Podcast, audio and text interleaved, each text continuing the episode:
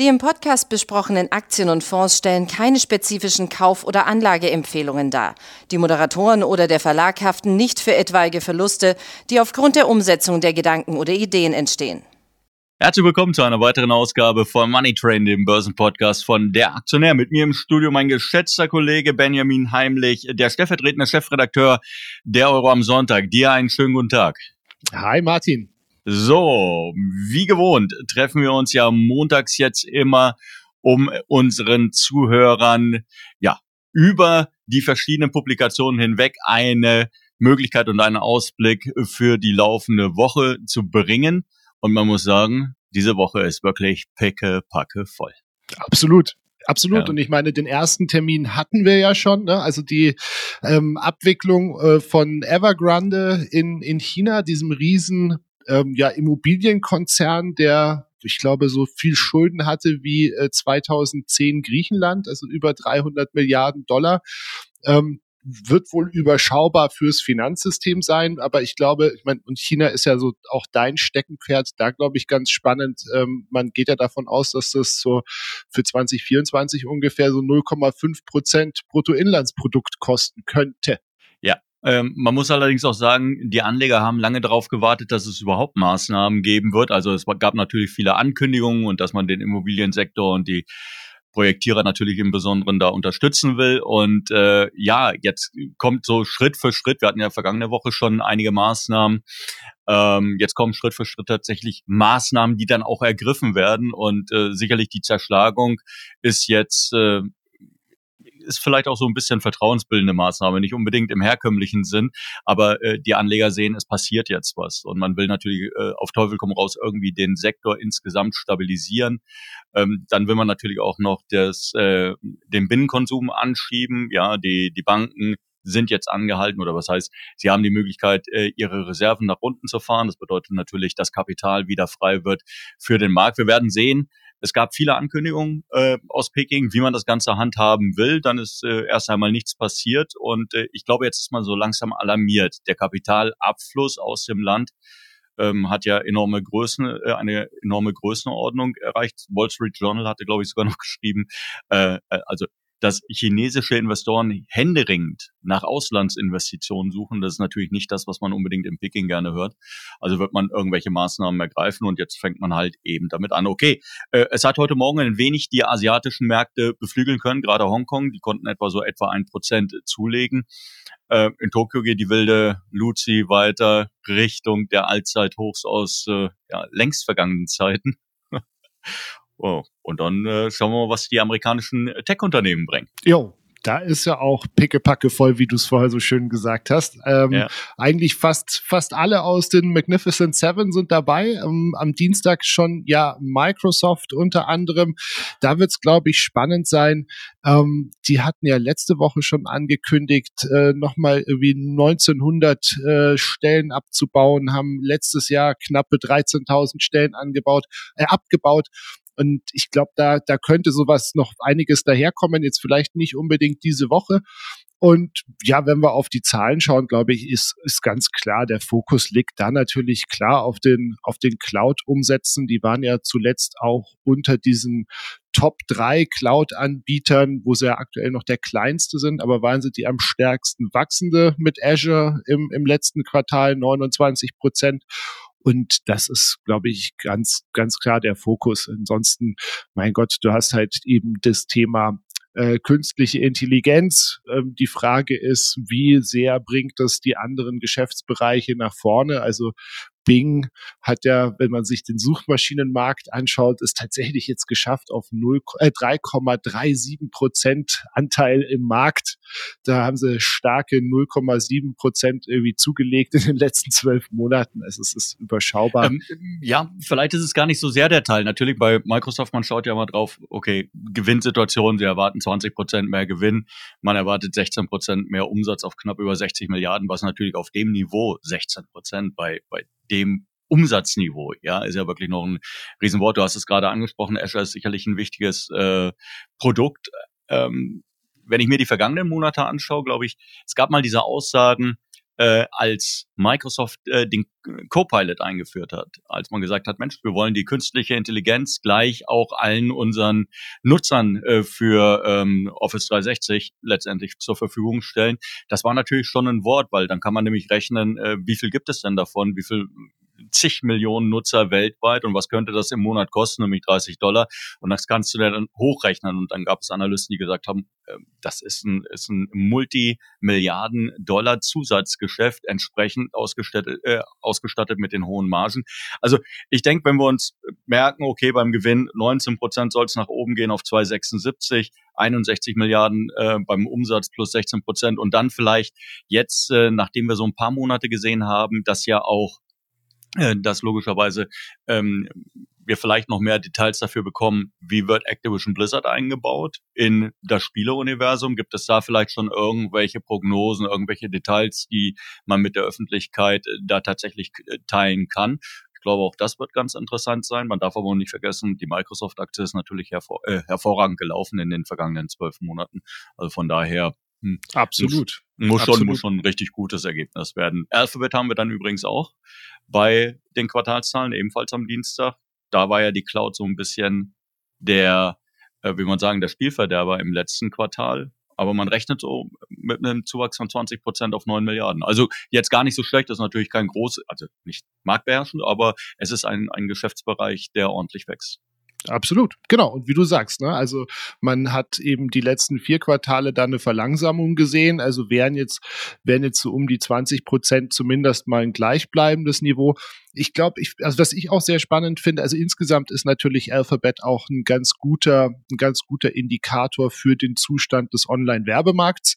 Ich finde es ähm, spannend zu sehen, wie sich da auch YouTube ähm, verändert. Also die hatten ja tatsächlich so zuletzt, naja, so eine Trendwende quasi schon angedeutet im Q3. Da sind sie mal wieder mit 12 Prozent gewachsen. Also können sie das dann tatsächlich bestätigen?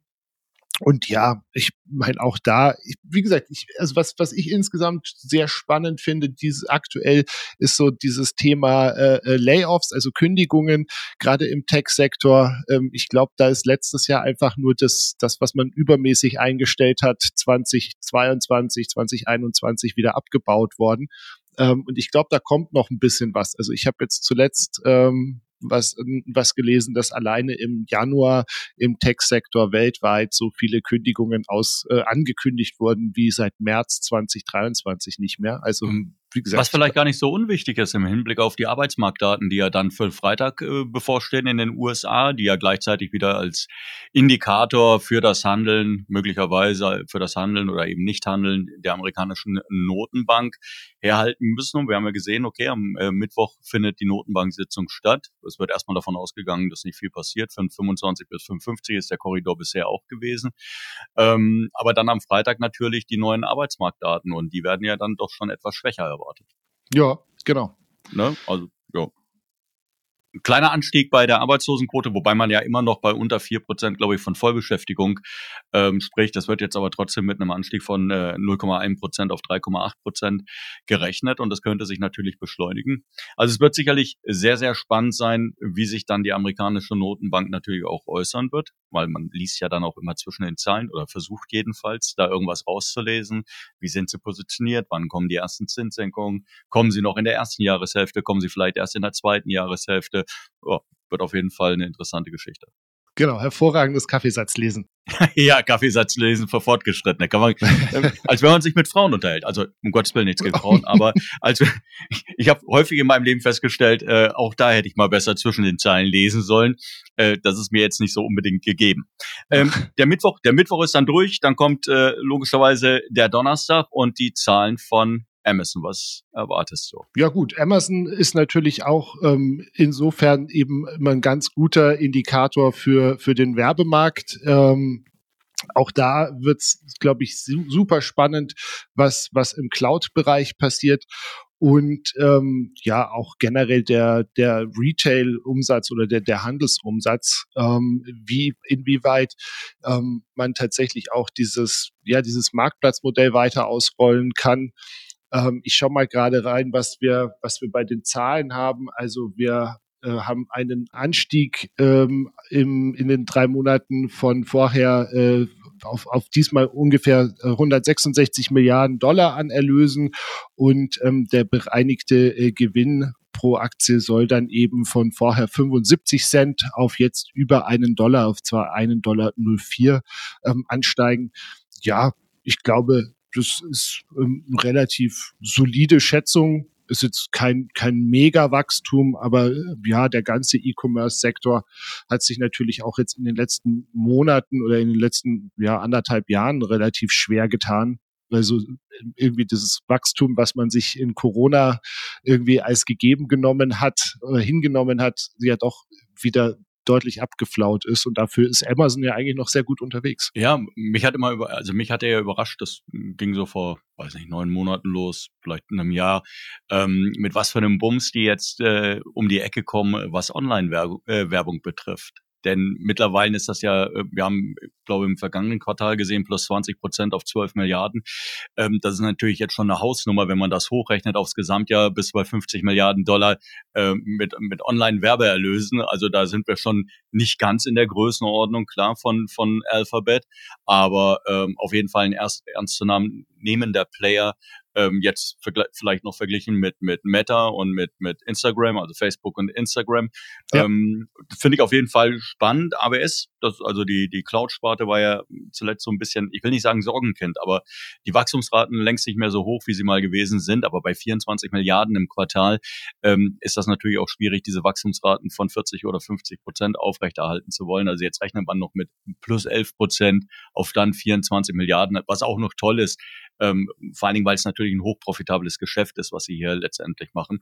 Klar, also, sie sind Marktführer, ne? Also das äh, darfst du genau, nicht vergessen. Da, darf man nicht vergessen, sie sind Marktführer von Microsoft, dann kommt, äh, kommt Alphabet, glaube ich, mit seiner, mit seiner Google Cloud. Und äh, ja, ähm, hochspannend. Auch am, am Donnerstag, es gibt ja noch unglaublich viele andere Unternehmen, die in dieser, äh, die in der laufenden Woche Quartalszahlen melden. Das ist ja jetzt nur stellvertretend für, für, für ein paar Hype-Themen äh, gewesen. AMD haben wir, glaube ich, noch mit dabei. AMD haben wir noch dabei, um mal vielleicht auch so ein bisschen was anderes außer äh, Tech zu haben. Wir haben am äh, Mittwoch auch noch die Quartalszahlen von äh, Novo Nordisk. Also äh, Europas wertvollstes, oder ich weiß gar nicht, wie es jetzt nach dem äh, doch guten Quartalszahlen am Freitag bei LVM Asch ausschaut, aber Europas äh, wertvollstes ähm, Pharmaunternehmen auf jeden Fall. Äh, ja, das auf jeden Fall, aber ich glaube, dazu gehört nicht viel, nachdem ja Bayer momentan wirklich er Bayer ist im Geier Sturzflug, äh, könnte man ja fast schon sagen. Die haben ja heute schon wieder äh, äh, Prozent verloren, nachdem sie da in den USA mit Glyphosat richtig eine über die ähm, über den Kopf gezogen bekommen haben. Aber ähm, ich glaube, es ist, was Europa betrifft, äh, man sollte ASML im Depot haben, LVMH im Depot haben und äh, jetzt sagen wir auch noch ähm, eine Novo Nordisk und dann bist du eigentlich, was Europa betrifft, ganz hervorragend aufgestellt. Auf also, jeden Fall. Auf ja, jeden Fall. Musst du dich, glaube ich, nicht beschweren. Und äh, ja, ich bin mal gespannt. Ähm, die, es waren ja jede Menge Vorschusslorbeeren, die da verteilt wurden, ja. Und äh, egal, wo du hingehört hast, äh, ob das Begoview oder Ozempic gewesen ist, ähm, die Prognosen, die da für die kommenden Jahre gespielt werden. Also, ey, ich weiß jetzt nicht gar nicht, ob das realistisch ist, dass da diese, weiß nicht, 50, 70, 100 Milliarden an Erlösen erzielt werden. Aber hm, es wird auf jeden Fall so langsam in die Kurse eingearbeitet. Jo, und also ich meine, ich habe jetzt von, von Goldman Sachs noch was gesehen, also die prognostizieren bis 2030 eben 100 Milliarden ähm, ja. Volumen mit diesen, mit diesen Adipositas-Medikamenten. Und klar, man wird jetzt natürlich auch darauf schauen, äh, diese Woche ähm, ist denn vielleicht schon zu erkennen, äh, dass sich eben Eli Lilly mit seinen zwei Präparaten ähm, so ein bisschen in den Markt auch reinfrisst, eben Ozempic und und ähm, Du meinst Eli Lilly. Genau, also dass, ja. dass im Prinzip Novo Nordisk hier so ein bisschen Marktanteile verliert, aber ich denke, dass jetzt mal vollkommen unabhängig, ob der Markt jetzt ähm, auf, auf 50 Milliarden oder auf 100 Milliarden wächst, er wächst halt einfach gigantisch. Ne? Und ich glaube, dass hier einfach aktuell ähm, ja doch noch so ein bisschen First Mover Vorteil bei, bei Novo Nordisk ist und dann einfach, selbst wenn man da Marktanteile verliert, einfach durch das Gesamtwachstum des Marktes, ähm, die hervorragend aufgestellt sind. Plus, sie sind ja eben nicht nur, sie sind ja kein, kein ähm, wie man im Englischen sagt, so ein One-Trick-Pony, sondern ähm, dieses Thema Diabetes und so weiter ist ja eben auch eines, wo sie, wo sie ja herkommen, wo sie sehr, sehr gut aufgestellt sind und das ja mal von, von äh, dem Wunsch abzunehmen her äh, abgesehen, ähm, ja auch ein, ein riesengroßer Markt ist. Ja, und ich finde auch immer wieder spannend, äh, dieser Wirkstoff, der dem Ganzen innewohnt, der scheint ja ein, ein reiner Wunderwirkstoff zu sein. Dann hilft er plötzlich noch gegen, gegen Herzinfarkte und äh, ich weiß nicht, gegen was sonst noch alles. Sie sollten es mal vielleicht mit, äh, mit Alzheimer probieren, weil da sind ja andere Unternehmen schon ordentlich gegen die Wand damit gefahren. Vielleicht hilft's da ja auch, man weiß es ja alles nicht. Also ähm, jetzt stecke ich auch im Pharmasektor nicht so tief drin, dass ich mir dann ein Urteil er erlauben könnte. Aber wie gesagt, das waren auf jeden Fall die Hingucker in den vergangenen äh, zwölf Monaten, seitdem das Thema so richtig äh, Fahrt aufgenommen hat. Ja. Und äh, tja, dann äh, wie gesagt, AMD haben wir noch mit dabei, die werden auch Zahlen äh, melden. Ähm, jetzt nach der Enttäuschung bei Intel ähm, wird das sicherlich interessant werden, mal zu schauen, ob die gegensteuern können, ob das jetzt eher so Hausprobleme sind bei Intel oder ob das tatsächlich so ein, ein branchenweites Phänomen ist, also dass sich diese Erholung, die wir alle erwartet haben, ähm, dass sich die so ein bisschen ähm, verzögern könnte. Hm. Ja, bleibt auf jeden Fall eine spannende Woche eine super spannende Woche. Ich weiß gar nicht, wo ich die ganze Zeit hernehmen soll, ähm, das ganze Thema dann äh, auch noch irgendwie bei uns im Heft und auf der Website abzudecken. Ich meine, euch wird's ähnlich gehen. Ähm, ein Glück. Ja, wir haben für sowas ja eine Spätschicht. Wir leisten, wir leisten uns ja den Luxus einer, einer, einer Spätschicht, die das Ganze dann, ähm, vor allem was die amerikanischen ähm, Unternehmen betrifft und deren Zahlen dann natürlich auch abends noch begleiten und die das Ganze dann auch gleich noch einordnen. Also da können die Leser dann sicherlich gerne bei euch natürlich natürlich äh, äh, vorbeischauen, aber äh, bei uns natürlich auch, weil wir es dann halt wirklich rucki zucki auf der Seite stehen haben. Absolut. Genau, ich Nein. durfte die ja auch schon äh, lange genug beim, beim Aktionär mit auch machen, die Spätschicht. Von daher. Ist eine äh, sehr einsame Schicht. Ja, aber also ich meine, kaum eine Woche äh, geht dann in der Spätschicht auch so schnell rum wie diese, weil wie wir wie wir es ja schon jetzt äh, beleuchtet haben, ist, du hast einfach permanent äh, eine eine Quartalszahlmeldung nach der nächsten ja. und ähm, es ist sehr dankbar die Woche. Ja, natürlich. Du könntest auch die ganze Nacht durcharbeiten, weil so viele Unternehmen melden. Aber wir konzentrieren uns ja dann wirklich auf die, äh, die gefragt sind, die auch unsere Leser und Zuhörer im Depot haben. Naja, okay. Also wir haben jede Menge Sachen zu verarbeiten. Ich weiß jetzt gar nicht, wie der DAX momentan notiert. Ähm, auf jeden Fall knapp unter Rekordhoch äh, weiterhin. Das ist zumindest mal ein schöner Ansatz für diese Woche. So, und hoffen wir natürlich, dass es in dem Tempo weitergeht. Dann hoffe ich, genau. dass äh, wir uns natürlich an, in der kommenden Woche, dann am Montag, werden wir uns natürlich wieder hören. Ich wünsche dir noch einen schönen, eine schöne Woche in München bei euch und danke dir dafür, dass du da warst. Danke dir für die Einladung und bis nächste Woche.